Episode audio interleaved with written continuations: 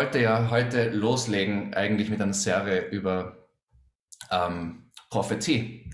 Und es hat sich jetzt verzögert um eine Woche, also um zwei Wochen. Also sie wird dann beim nächsten Gottesdienst anfangen. Ähm, und was wir heute machen, äh, ich habe dann gestern, äh, also mein gestriger Tag hat dann etwas anders ausgeschaut, weil ich ähm, Predigt vorbereitet habe den ganzen Tag. Ähm, aber eigentlich, äh, ich bin auch froh, weil Gott hat mir schon länger eigentlich so ein Thema aufs Herz gelegt. Und dann habe ich gestern das Gefühl gehabt, dieses Thema ist heute dran. Das heißt, äh, ich habe mich dann vorbereitet. Und bevor wir so richtig loslegen, möchte ich euch als Einleitung ein kurzes Video zeigen. Das Video dauert so eine Minute 40 Sekunden. Ja, ich werde es aber zweimal spielen. Ähm, es ist so, es ist vom, vom BBC, also vom britischen ORF quasi. Und es ist so eine Komödie. Und zwar ähm, entschuldigt sich da ein schottischer Polizeichef ähm, für Dinge, die er aus Versehen gesagt hat. Und es ist halt, er redet ziemlich schnell. Ich habe Untertitel hingegeben, aber die sind auch bisschen, man muss relativ schnell lesen. Und deshalb werde ich ihn zweimal abspielen, dann könnt ihr beim zweiten Mal das entspannter genießen. Okay? Also das ist natürlich eine Komödie. Nicht alles ist so eins zu eins übertragbar auf Österreich, aber ich glaube, dass viele Prinzipien vielleicht euch bekannt vorkommen werden, die da quasi aufs Korn genommen werden. Okay, kleinen Moment.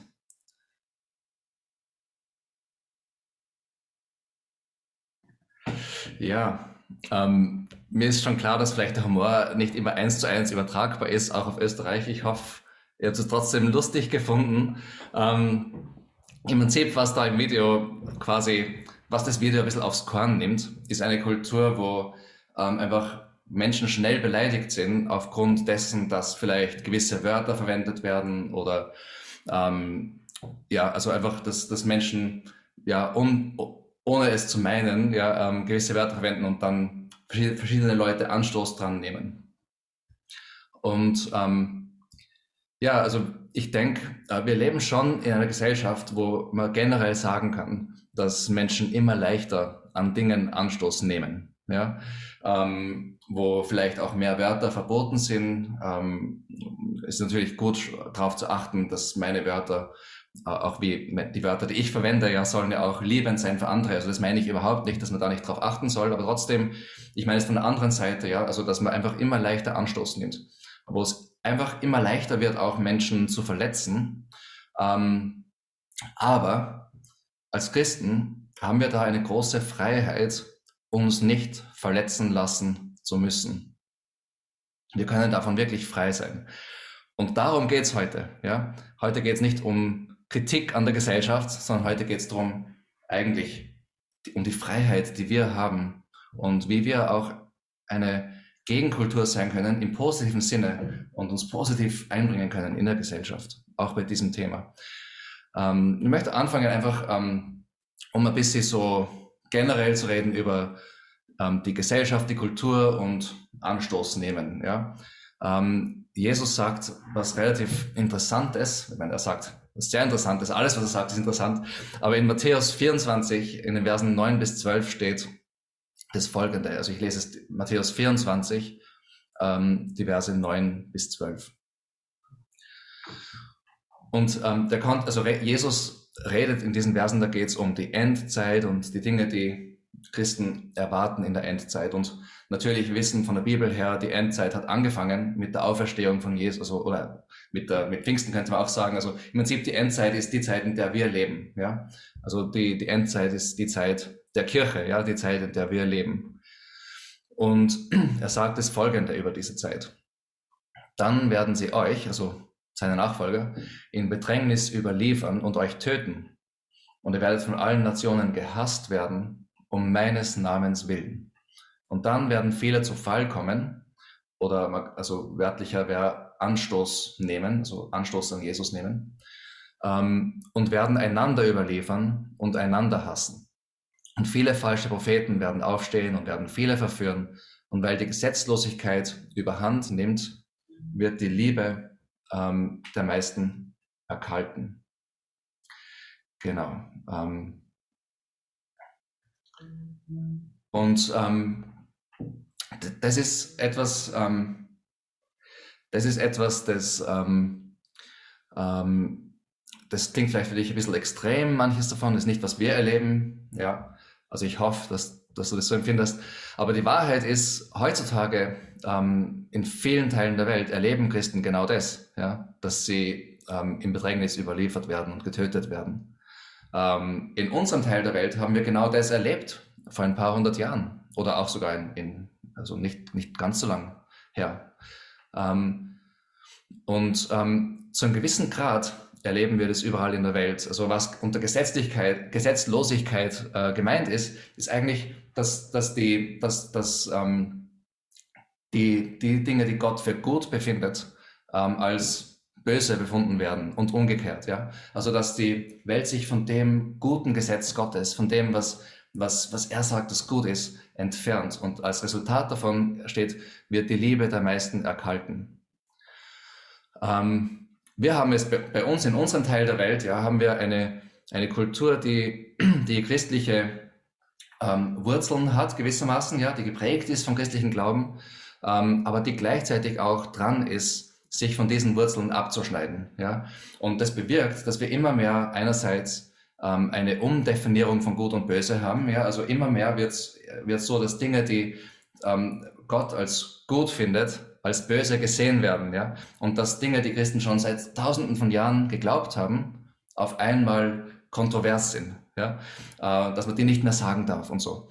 Ähm, und dass Dinge, die, die Gott für böse befindet, als gut befunden werden. Also, ähm, und gleichzeitig aber haben wir in unserer Kultur ein, eine Tendenz, dass wir wirklich die, die Schwachen schützen wollen, was eine gute Sache ist. Und das kommt eben von diesem christlichen, von dieser christlichen Prägung.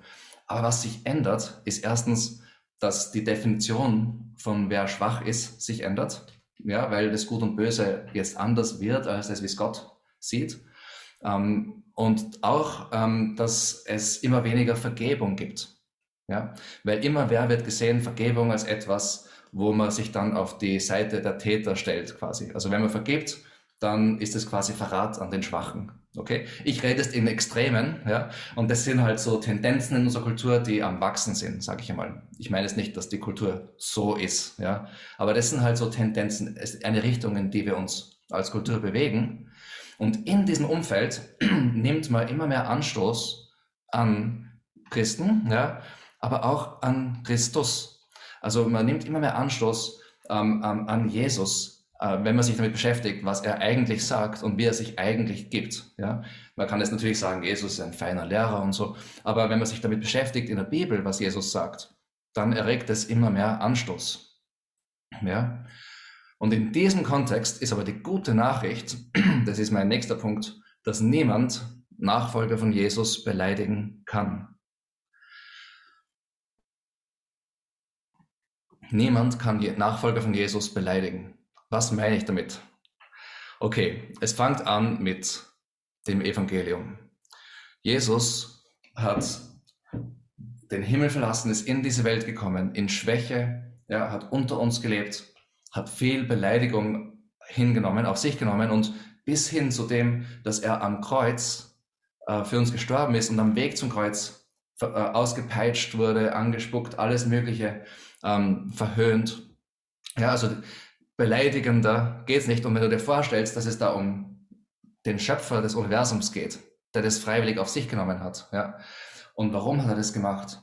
Weil er dadurch diese Welt überwunden hat, weil er dadurch ähm, den Sieg für uns errungen hat, weil, weil wir dadurch unsere Sünden vergeben sind und wir mit ihm Gemeinschaft haben können. Das heißt, in ihm, ja, in ihm ähm, können wir gar nicht beleidigt werden. Weil er, er ist beleidigt worden. Ja? Wir sind in ihm. Er hat das alles auf sich genommen. Und wenn wir beleidigt werden, können wir es weitergeben auf ihn. Er hat es am Kreuz getragen. Leider reagieren viele Christen so mit, auf eine Art und Weise, die ich jetzt nochmal Kulturkampf nenne. Okay? Also mit dem Schwert. Und was meine ich mit dem Schwert? Das haben die Jünger damals schon gemacht. Wenn wir uns Lukas 22 anschauen, in den Versen 49 bis 51. Lukas 22, 49 bis 51. Das ist da, wo Jesus verhaftet wird. Und ähm, da steht, als die, also das ist, ich sage es noch einmal, für die, die es aufschlagen wollen, Lukas 22, 49 bis 51. Da steht, als die anderen Jünger begriffen, was die Menge vorhatte, riefen sie, Herr, sollen wir kämpfen? Wir haben die Schwerter mitgebracht. Und einer von ihnen griff den Diener des hohen Priesters an und schlug ihm das rechte Ohr ab. Doch Jesus sagte, leistet keinen Widerstand mehr. Und er berührte das Ohr des Mannes und heilte ihn. Also wie Jesus reagiert, ist komplett umgekehrt von dem, wie die Welt reagiert.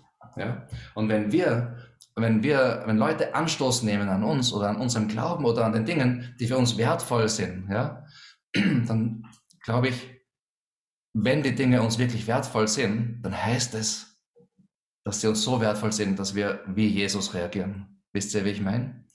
Äh, wenn Jesus so wertvoll für uns ist, dann wollen wir so reagieren wie er.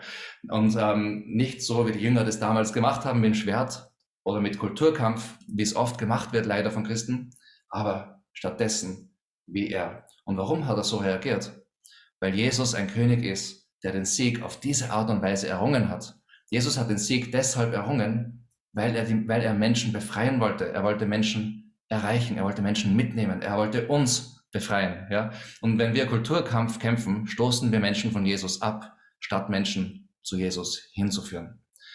Ähm, okay, aber das, das Gute ist, wir müssen auch gar keinen Kulturkampf führen. Weil, wenn wir an Jesus glauben, dann heißt es, dass das, was am wichtigsten für uns ist, das ist, was Gott über uns denkt. Ja? Er ist derjenige, der unsere Sünden vergeben hat. Er ist derjenige, der sagt, wir sind geliebte Kinder. Er ist derjenige, derjenige, dessen Urteil für unsere Identität zählt und nicht die Beleidigung, die ein anderer ausspricht. 2. Korinther 5, Verse 16 bis 19. Da steht es ziemlich genau drinnen. 2. Korinther 5, Verse 16 bis 19. Da, da, da sagte Paulus, Deshalb, also wegen dem Evangelium de facto, haben wir aufgehört, andere nach dem zu beurteilen, was die Welt von ihnen hält. Früher habe ich irrtümlich auch Christus so beurteilt, als sei er nur ein Mensch gewesen. Wie anders sehe ich ihn jetzt? Das bedeutet aber, wer mit Christus lebt, wird ein neuer Mensch. Er ist nicht mehr derselbe, denn sein altes Leben ist vorbei. Ein neues Leben hat begonnen. Dieses neue Leben kommt allein von Gott, der uns durch das, was Christus getan hat, zu sich zurückgeholt hat. Und Gott hat uns zur Aufgabe gemacht, Menschen mit ihm zu versöhnen. Denn Gott war in Christus und versöhnte so die Welt mit sich selbst und rechnete den Menschen ihre Sünden nicht mehr an. Das ist die herrliche Botschaft der Versöhnung, die er uns anvertraut hat, damit wir sie anderen verkünden. Also erstens, wir sollen andere nicht nach dem beurteilen, was die Welt von ihnen hält. Das bedeutet auch, wir sollen uns selbst nicht nach dem beurteilen, was die Welt von uns hält. Ähm, und auch Christus nicht zu beurteilen, was die Welt von Christus hält. Ja? Diese Dinge sind zweitrangig für uns. Was zählt, ist, was Jesus von den Dingen hält. Wer Jesus sagt, der er ist, und wer Jesus sagt, dass wir sind, und was Jesus für uns gemacht hat, dass er uns mit dem Vater versöhnt hat und dass wir jetzt den Auftrag haben, diese Botschaft der Versöhnung weiterzugeben. Ja? Ähm, nicht die Botschaft von, wir müssen uns verteidigen gegen diese Vorwürfe, die Botschaft, dass Menschen Versöhnung mit Gott haben können, egal wie schwierig unser Umfeld ist. Als Nachfolger von Jesus in unserer Kultur haben wir eine Wahl. Entweder ich wurde beleidigt ja? Oder mir wurde vergeben. Was meine ich damit? Wenn mir vergeben wurde und ich aus dieser Vergebung heraus lebe, dann kann ich nicht aus dem heraus leben, dass mich wer anderer beleidigt hat. Das ist widersprüchlich. Ja? Wir haben vor ein paar Wochen äh, Predigt über Vergebung gehabt. Es hat sehr viel damit zu tun auch. Ähm, eines schließt das andere aus. Jesus, ich habe schon gesagt, er ist bespuckt und gepeitscht und alles Mögliche verhöhnt worden. Und, sie, ähm, und was hat er am Kreuz gesagt? Vater, vergib ihnen. Ja, ähm, stell dir vor, Jesus hätte da die beleidigte Leberwurst gespielt. Ja, das wäre nicht Jesus. Ja, weil er ist nicht so. Er hat gesagt, Vater, vergib ihnen. Und schon im Alten Testament steht es, äh, Sprüche 10, Vers 12. Da steht, Hass bewirkt Streit, doch Liebe deckt alle Vergehen zu. Die ultimative Liebe, die Jesus am Kreuz bewiesen hat, hat alle unsere Vergehen zugedeckt. Und so können wir aus dieser Liebe leben und die Vergehen um uns herum zudecken und nicht darauf herumreiten, was andere Menschen falsch machen oder gegen uns sagen. Und ich glaube, manchmal ist, ist so, dass, dass sich Christen in der Kultur, vor allem im, in dem, wie sie sich im öffentlichen Raum einbringen, eher als Menschen des Hasses geben, statt Menschen der Liebe. Wenn wir ganz ehrlich sind, ich sage das ganz selbstkritisch, ja. Und das ist, steht im Widerspruch zum Evangelium. Ähm, noch ein Vers aus dem Alten Testament, Sprüche 19, Vers 11. Menschen mit Verstand zügeln ihren Zorn, sie erwerben Achtung, wenn sie über Unrecht hinwegsehen. Über Unrecht hinwegsehen und Vergehen zudecken heißt nicht, dass es uns egal ist, ja, ähm, wenn zum Beispiel Flüchtlinge im Mittelmeer ertrinken. Ja, überhaupt nicht. Aber über Unrecht hinwegsehen heißt, dass wir darüber hinwegsehen, wenn die nächste Person irgendwas sagt, was uns stört, weil uns, weil wir das sofort zum Kreuz bringen können und uns etwas viel wichtiger ist, nämlich Gottes Liebe für diese Person. Versteht ihr? Darum geht's da.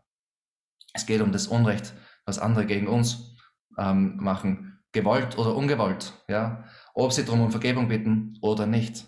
Weil ihre Vergebung, also wenn wir ihnen vergeben, kommt ja aus der Vergebung, die wir schon erhalten haben. Darüber werde ich gleich noch ein bisschen mehr sagen. Okay, also als Nachfolger von Jesus in unserer Kultur haben wir die gute Nachricht, dass wir nicht beleidigt werden können, wenn wir aus dem Evangelium leben.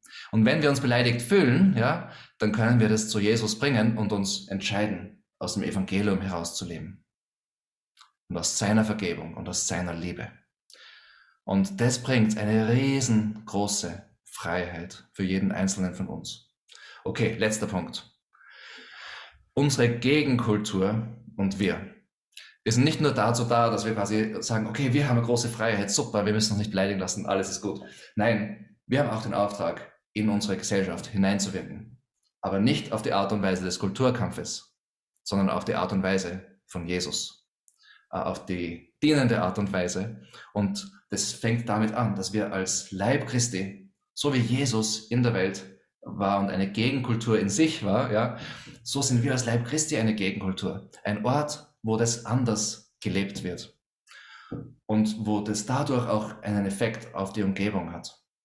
Wo wir miteinander unterwegs sind, dass wir diesen Lebensstil ähm, lernen und, äh, und, und wachsen darin, ja, ähm, und wo Menschen das auch erleben können. Wow, da ist eine Gruppe, die das ganz anders lebt, ja.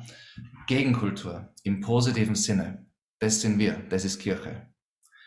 Okay, noch einmal, erster Teil von diesem Gegenkulturpunkt. Ähm, da möchte ich jetzt Jakobus 1 anschauen. Ähm, Jakobus 1, Verse 19 bis 22. Ähm, ich sage es noch einmal für die, die es aufschlagen wollen, ähm, aber ich lese es auch vor natürlich. Jakobus 1, Verse 19 bis 22. Liebe Freunde, seid schnell bereit zuzuhören, aber lasst euch Zeit, ehe ihr redet oder zornig werdet. Denn menschlicher Zorn kann niemals etwas hervorbringen, das in Gottes Augen gerecht ist. Trennt euch deshalb von allem Schlechten und Bösen in eurem Leben und nehmt die Botschaft Gottes, die er euch gegeben hat, demütig an. Denn sie hat die Kraft, eure Seelen zu retten. Aber es reicht nicht nur auf die Botschaft zu hören, ihr müsst auch danach handeln sonst betrügt ihr euch nur selbst. Okay, also der Ausgangspunkt ist, wie ich es vorher schon gesagt habe, das Evangelium. Ja, das bewirkt die Rettung unserer Seelen. Jesus hat uns gerettet, er hat uns befreit. Unsere Sünden wurden ein für alle Mal vergeben. Und das sehen wir da in, den, in diesen Versen. Und das bewirkt ähm, erstens ähm, Bewusstsein für unsere Schuld äh, gegen Gott. Okay, also weil ähm, wenn, wir, wenn wir verstehen, ja, dass es ganz was anderes ist, ähm, gegen den Schöpfer des Universums zu rebellieren, ihn zu beleidigen, ja, an ihm vorbeizuleben, äh, an dem Zweck, für den er uns erschaffen hat, dass das ganz was anderes ist als ähm, jede Sünde, die ein Mensch gegen einen anderen Menschen machen kann. Ja? Also die Sünde gegen Gott ist immer viel, unendlich viel größer. Und das ist die Sünde, die er uns vergeben hat. Ja? Also es ist viel, viel das Geschenk, das er uns gemacht hat mit dieser Vergebung, ja, so dass wir jetzt unverdient unschuldig sind und ohne Sünde sind in seinen Augen. Dieses Geschenk ist viel größer als jede Vergebung, die wir jemals einer anderen Person aussprechen könnten. Und das ist das Bewusstsein, das das Evangelium in uns auch ähm, bewirkt. Beziehungsweise aus diesem Bewusstsein heraus können wir die Vergebung annehmen und in ein neues Leben hineinkommen. Und ähm, das bedeutet auch, dass wir ganz anders ähm, mit anderen Menschen umgehen können, die uns beleidigen. Ja? Das ist das Erste. Also das Evangelium ist der Ausgangspunkt. Und das Zweite ist auch deshalb, ja, dass Christen sich nicht mit dem beschäftigen, was andere falsch machen. Ja, also wenn du das aus dem Evangelium lebst, wenn du bis da stehst, ähm, nicht nur auf die Botschaft hörst und dich entscheidest, ja, ich möchte jetzt auch danach leben, ja, dann bedeutet das, ich werde mich nicht mit dem beschäftigen, was andere falsch machen. Womit, was das Ich betrifft, womit beschäftige ich mich als ähm, jemand, der, der sich aufs Evangelium stellt im Leben? Das steht da, das steht äh, in Vers 19. Seid schnell bereit zuzuhören. Ja?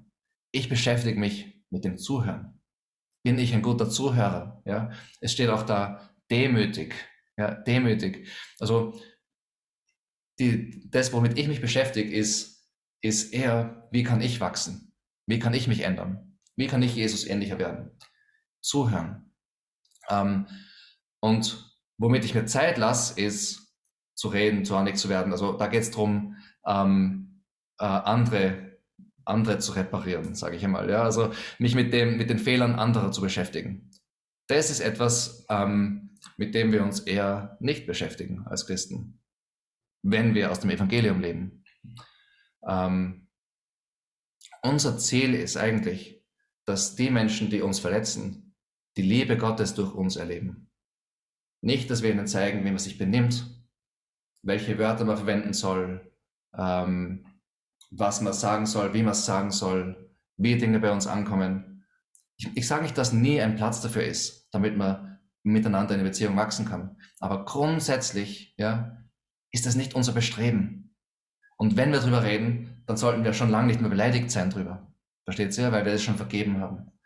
Ich glaube, ähm, das ist so eine wichtige Sache in einer Kultur und das ist etwas, noch einmal, um das zu sagen, ähm, diese Sache ist etwas, ähm, die uns in unserer Kultur prägt.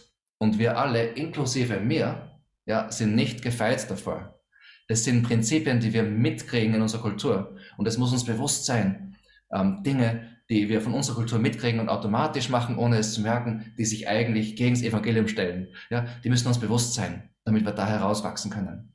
Und, und deswegen sage ich, es geht nicht um mich, es geht nicht um das, wie ich beleidigt bin oder wie ich verletzt bin, von dem was andere sagen, sondern es geht um die Liebe Gottes, seine Vergebung für mich, das, was er über mich sagt, was, wichtig, was wichtiger ist, als das, was andere über mich sagen und, eine, und diese Freiheit, aus der heraus ich ähm, das Ziel haben kann, dass ich nicht andere um mich herum erziehe, sondern dass ich ähm, das Bedürfnis habe, dass andere auch die Liebe Gottes erleben durch mich. Sogar die, die, sie, die mich beleidigen oder verletzen. Ja? Ich sage nicht, dass das alles automatisch sofort perfekt ist und dass wir nie damit zu tun haben, aber ich glaube, das sind das ist die Herausforderungen, in der wir stehen. Und der Heilige Geist ist bei uns und hilft uns. Und ähm, in diesen, äh, auf diesem Weg können wir wachsen, wenn uns das bewusst, bewusst, ist und be bewusst ist und wenn wir die Entscheidung treffen, uns auch in dieser Sache ähm, auf das Evangelium zu stellen, auf Jesus zu stellen und uns von ihm führen zu lassen. Bei uns geht es nicht um ein selbstsüchtiges Verletztsein. Ja. Ähm, ich sage selbstsüchtig, weil Verletztsein, wenn man sich damit beschäftigt, dann heißt es eigentlich, ich drehe mich um mich selber. Ähm, sondern um Erbarmen und Friedensstiftung. Zwei Kapiteln weiter in Jakobus, Jakobus 3, Verse 16 bis 17. Da steht, also Jakobus 3, 16 bis 17. Denn wo Eifersucht und Selbstsucht herrschen, beherrscht auch Unfrieden. Und das Böse kann sich ungehindert ausbreiten. Und er redet da zu Christen, gell? also nur um das klarzustellen. Die Weisheit hingegen, die von oben kommt, ist in erster Linie rein und heilig. Dann aber auch friedfertig, freundlich und bereit, sich etwas sagen zu lassen. Da haben wir wieder dieses, was ich vorher angesprochen habe, das mit dem Zuhören, mit der Demut. Bereit, sich etwas sagen zu lassen. Sie ist voll Erbarmen und bringt eine Fülle von Guten hervor. Sie ist unparteiisch und frei von jeder Heuchelei. Die Früchte, die vor Gott bestehen können, wachsen dort, wo Friedensstifter eine Saat des Friedens sehen. Das heißt, ähm, statt dass wir uns mit uns selber beschäftigen, ja, statt dass wir für unsere Rechte kämpfen, wie gehen andere mit mir um und so weiter, ähm, wollen wir Menschen sein, die sich etwas sagen lassen, ja, und wir wollen Menschen sein, die sich nicht mit den Fehlern anderer äh, beschäftigen, sondern die äh, sich beschäftigen mit Erbarmen, ja, mit unparteiisch parteiisch sein, ja, äh, mit un, ungeheuchelt äh, lebend zu sein, mit, mit dem, dass wir Friedensstifter sind. Und wie gesagt, es ist alles nicht aus unserer Kraft. Ja, das ist alles ein Resultat vom Evangelium, ein Resultat von dem, was Jesus in uns macht. Das ist der Startpunkt. Ja. Das ist der Startpunkt. Ich bin schon fast am Ende. Ich möchte zum Schluss noch, noch vier Bibel, also kurze Bibelstellen, eigentlich Bibelverse lesen. Ich werde es relativ schnell die durchlesen, also ähm, werde nicht warten, dass ihr die aufschlagt, aber die unterstreichen alle das, was ich jetzt schon gesagt habe und ich wollte sie einfach, ja, auch lesen. 1. Korinther 13, Verse 4 bis 5. Die Liebe ist geduldig und freundlich. Sie ist nicht neidisch oder überheblich, stolz oder anstößig. Die Liebe ist nicht selbstsüchtig, sie lässt sich nicht reizen. Wenn man ihr Böses tut, trägt sie es nicht nach. Ja, so ist die Liebe. So ist die Liebe, die wir von Gott bekommen haben. Und so ist die Liebe, die wir auch in Christus weitergeben können. Nächster Vers. 1. Petrus, Kapitel 4, Vers 8. Das Wichtigste aber ist, dass ihr einander beständig liebt denn die Liebe deckt viele Sünden zu. Epheser 4, Verse 31 bis 32. Befreit euch von Bitterkeit und Wut, von Ärger, harten Worten und übler Nachrede sowie jeder Art von Bosheit. Seid stattdessen freundlich und mitfühlend zueinander und vergebt euch gegenseitig, wie auch Gott euch durch Christus vergeben hat wir sehen wieder eigentlich Zusammenfassung von der Predigt bis jetzt, oder?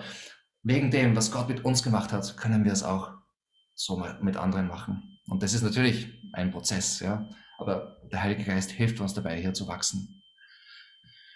Noch einer. Sprüche 17, Vers 9. Großzügig zu sein gegenüber den Fehlern eines anderen hält die Liebe lebendig. Das ständige Reden darüber trennt die besten Freunde.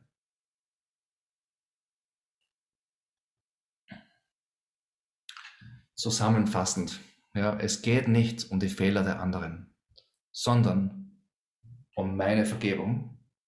Es geht nicht um meine Rechte, sondern um die Liebe zu anderen. Jesus hat jeden Grund gehabt, von uns beleidigt zu sein. Aber er hat sich entschieden, sich von uns zutiefst verletzen zu lassen, damit wir ganz werden können. Und deshalb haben wir jetzt keinen Grund mehr, beleidigt zu sein, er hat alle unsere Verletzungen getragen. Und stattdessen sind wir berufen, ein Volk von Menschen zu sein, die sich schwer verletzen lassen und die dafür leicht vergeben und Frieden stiften in unserer Kultur.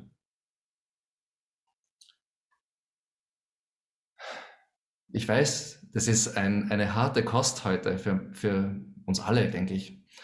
Ähm, und deswegen sage ich, das ist komplett unmöglich ohne dass wir damit starten, was Jesus bei uns gemacht hat. Und wenn wir damit starten, was Jesus bei uns gemacht hat, wie Jesus uns befreit hat, wie er sich verletzen hat lassen, wie er uns vergeben hat, und dann weitermachen mit dem, dass wir jetzt den Geist Gottes in uns haben, dass wir in dieser engen Beziehung mit dem Vater leben, dass wir gemeinsam unterwegs sind als Gegenkultur, als, als Leib Christi, wo wir diese Dinge miteinander lernen können, dass wir, dass wir, dass wir auf diese Art und Weise durchs Leben gehen, Schritt für Schritt und drinnen wachsen können, dann werden wir in eine immer größere Freiheit hineinkommen. Und diese Freiheit wird den Effekt haben, dass andere Menschen Gottes Liebe erleben, dass andere Menschen befreit werden und auch dann in diese Freiheit hineinkommen können. Unsere Kultur bewegt sich in die Richtung, die ich vorher beschrieben habe. Und umso mehr braucht sie eine Kirche, die das anders lebt und die eine Gegenkultur lebt, die diese Freiheit in die Welt bringt. Dort, wo Anstoß kommt, diesen Anstoß aufsaugt und ans Kreuz legt und sich nicht mitreißen lässt. Das ist unser Ruf als Kirche. Nicht nur in der Vineyard Linz, sondern für die ganze Kirche weltweit. Und vor allem, äh, würde ich sagen, äh, ähm, bei diesem Thema für uns im Westen. Ja? Wir wollen nicht teilnehmen an diesem, an diesem Sport von ähm, was, was alles irgendwen irgendwie verletzen könnte.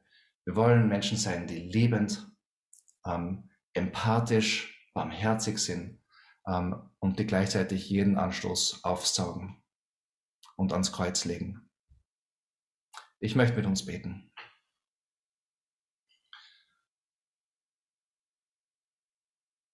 Vater, als die ganze Welt gegen dich rebelliert hat. Als die, die Schöpfung, die Menschen, die du erschaffen hast, um dich anzubeten, sich gegen dich gewendet haben.